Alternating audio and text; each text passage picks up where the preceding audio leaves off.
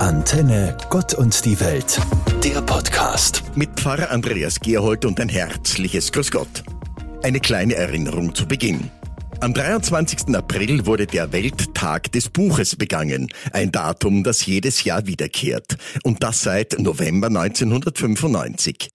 Die UNESCO, die kulturelle Abteilung der Vereinten Nationen, hat auf Antrag der spanischen Regierung den 23. April festgelegt, nicht von ungefähr. Denn in Spanien und besonders in Katalonien werden an diesem Tag Rosen und Bücher verschenkt. Es ist ein Festtag des Lesens, inzwischen in mehr als über 100 Ländern der Welt. So werden auch bei uns viele Lesungen und besondere Aktionen in den Buchläden angeboten. Noch eine Besonderheit des 23. April. Es ist der Todestag von Miguel de Cervantes, dem Autor des Don Quixote, und von William Shakespeare, der so beeindruckende Dramen und Komödien geschrieben hat wie Hamlet, Romeo und Julia oder Viel Lärm um nichts. Dieser Welttag des Buches ist ein Impuls für das Lesen überhaupt. Denn Lesen ist mehr als das Anschauen von Buchstabenfolgen. Lesen ist Inspiration, Erfahrungen sammeln, Eindrücke aufnehmen, in Diskussionen oder Gespräche eintreten. Das Lesen dient der Konzentration, auch dem Ausbau der eigenen Sprachkultur. Um das Lesen und seine Bedeutung wird es gehen in dieser Woche von Gott und die Welt. Ich freue mich mit Ihnen darauf.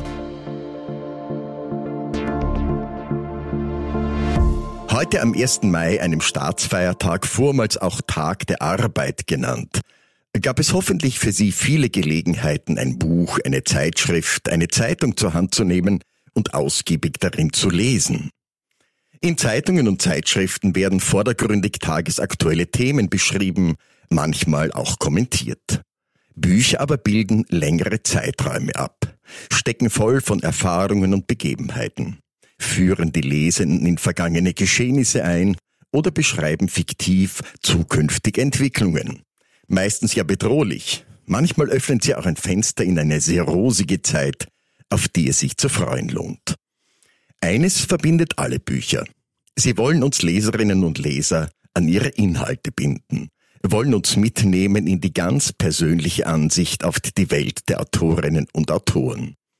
Es entsteht damit eine Beziehung, ein nicht gesprochenes, doch spannendes und ausführliches Gespräch zwischen den Lesenden und den Schreibenden. Für mich macht das die Faszination des Lesens aus.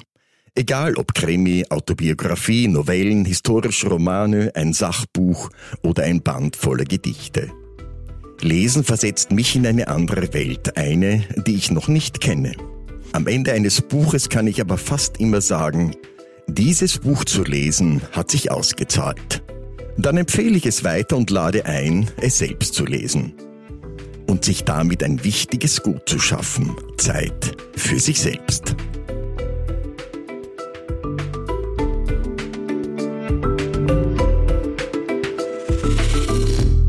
Der Welttag des Buches, jedes Jahr am 23. April begangen, hat außer den Büchern und anderen lesbaren Erzeugnissen einen weiteren wichtigen Bezug, den zu den Autorinnen und Autoren und des Urheberrechts auf die von ihnen geschriebenen Texte. Autorinnen und Autoren begleiten schon fast von Anbeginn der Menschheit die sie bestimmende Zeit mit ihren Kommentaren und Beschreibungen. Wobei die Beschreibungen und Kommentare auch in Bildern ausgedrückt werden können, im alten Ägypten war ja die Schrift selbst ein Neben und Miteinander von Bildern. Die Comics unserer Tage sind ebenfalls spannend zu lesen und anzuschauen. Das alles hat aber einen Ursprung. Einen Autor oder eine Autorin. Eine Person, die es versteht, das, was sie beeindruckt, was ihr Leben bestimmt, in Worte zu fassen. Worte, die wir nachlesen können, einordnen können, in einen Zusammenhang auch mit unserem eigenen Leben zu stellen. Solche Texte zu schreiben ist Arbeit. Manchmal langwierige Arbeit, manchmal sogar lebensgefährlich. Eines aber brauchen alle, die beruflich schreiben. Sie sollen von ihrem Beruf leben können, also mit ihren Büchern Geld verdienen. Das ist nur anständig und hat mit dem Respekt zu tun, den wir ihnen schulden. Eben daran erinnert der Welttag des Buches auch. Kaufen wir ein Buch, bezahlen wir nicht nur die Herstellungskosten, sondern wir tragen zum Lebensunterhalt der Schreibenden bei, damit sie uns noch viel erzählen und berichten können und uns einen Lebenssinn geben und neue Perspektiven aufzeigen.